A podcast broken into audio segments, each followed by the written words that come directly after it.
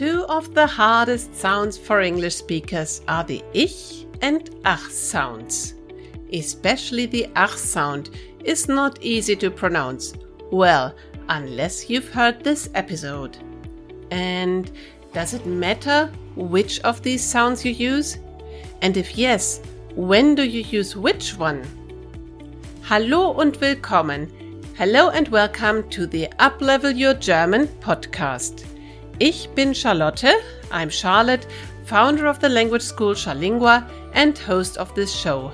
My mission is to make your language learning journey as easy as possible. I've created a cheat sheet and an auto graded quiz for you about today's topic. Just go to charlingua.com forward slash 005 or follow the link in the description.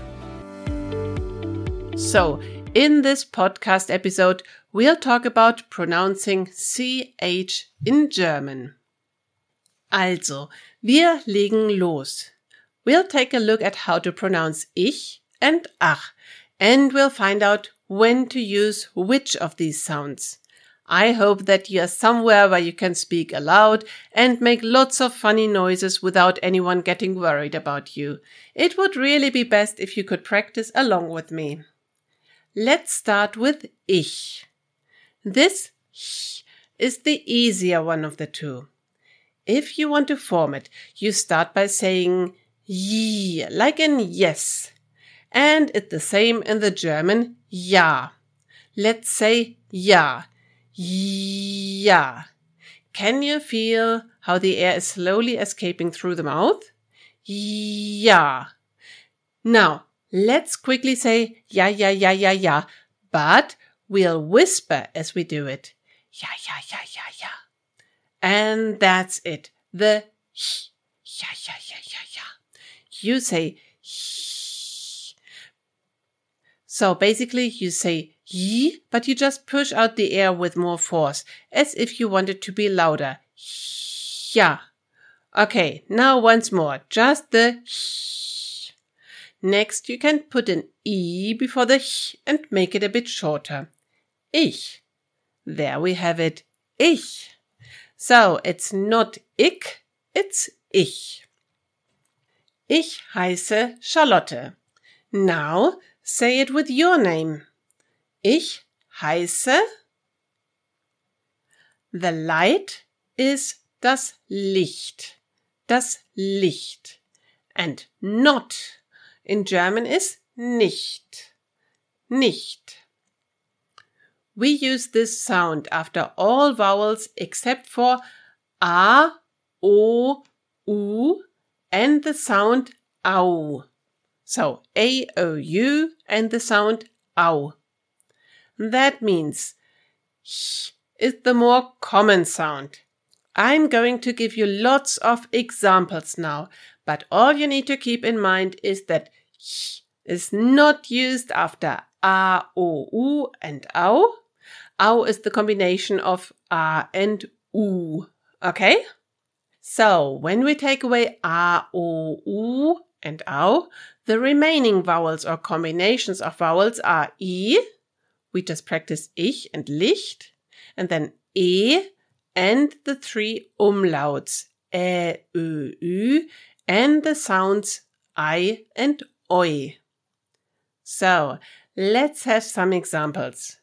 Real is echt. Echt. You can also use it in the sense of really? Echt? Oder echt jetzt? That's colloquial and you will hear it in everyday conversations. I might say, Morgen regnet es. Tomorrow it's going to rain. And you can answer, echt? Echt jetzt? Or maybe more like, echt? Oder echt jetzt? The ä, a umlaut, also get the ch sound. To smile is lächeln, lächeln. The ü, u umlaut, also get the ch. The kitchen is die Küche, die Küche. And the next vowel with ch is ö, o umlaut. I would like is ich möchte. Ich möchte bitte einen Kaffee. Ich möchte bitte einen Kaffee. So, this is really easy. Leicht. The I is also followed by ch. Leicht. The next one is oi. Leuchten. To glow. So we can say das Licht leuchtet. The light is glowing. Das Licht leuchtet. You also use this sound for the ending chen, like in Mädchen. And the ich sound is also used after the consonants L, N, and R. So, after L, like in Milch, milk, die Milch. After N, like in manche, some, manche, or the city, München. And after R, like in Kirche, church. When you say Kirche, well, you write it like Kirche, but the R almost turns into an A. Kirche. So that's quite a lot of possibilities, and that's why we simply remember that the ach sound is used after a, o, u, and au.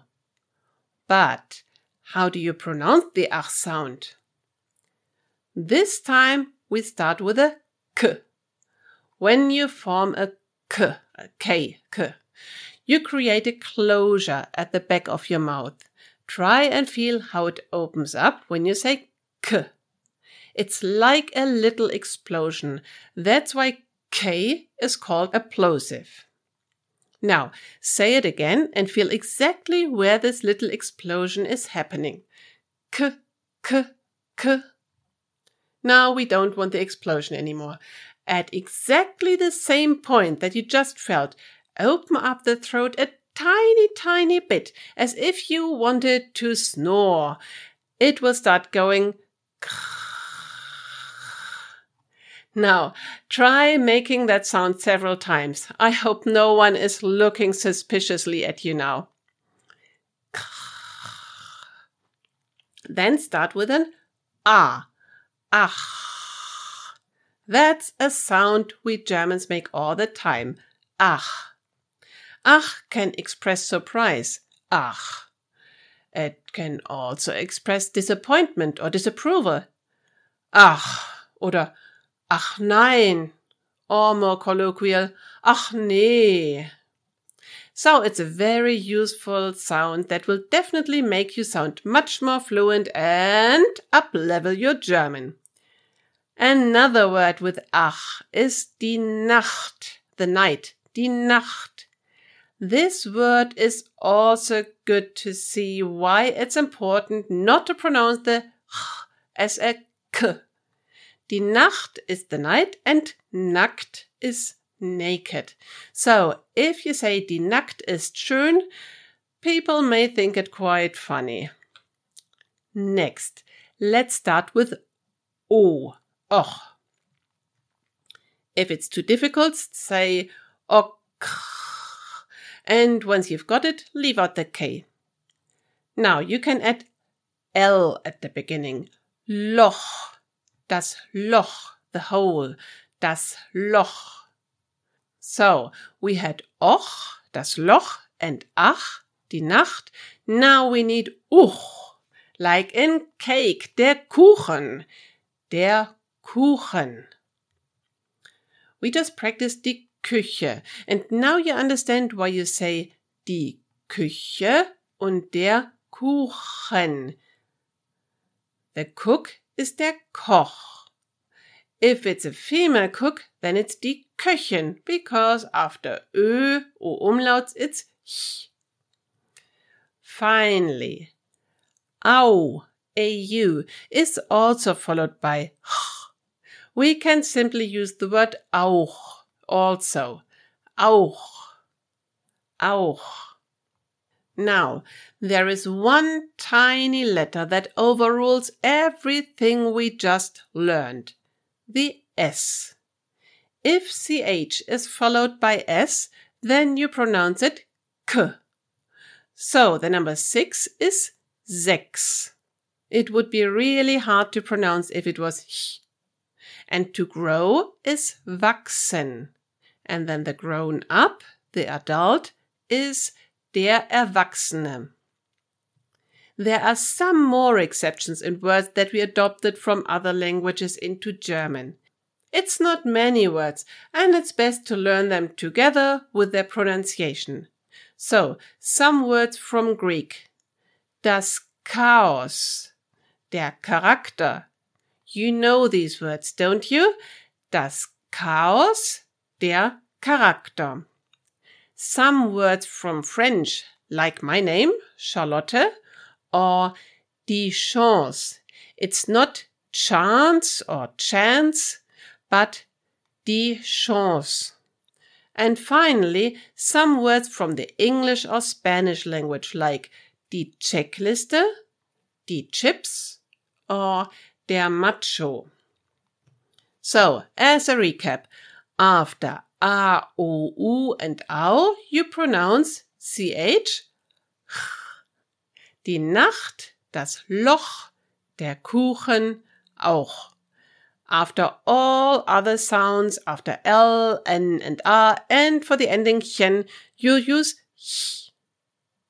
You will find all of today's examples on the PDF if you go to charlingua.com forward slash 005 or follow the link in the description. I've also got a free resource for you with even more German sounds, and there are also audios so you can practice them. It's called 10 Tips for Your Pronunciation in German, and you can also find the link to that in the description. So I really hope that this episode was helpful. Both sh and ch are not difficult to pronounce once you know how to do it, and mastering them will really make your German sound much more fluent. What you can do is record yourself when you're saying these sounds, and that way you can work on them if it's at all necessary. So, thank you for being here today. Be sure to follow this show so you won't miss a single episode and I will see you next week on Uplevel Your German.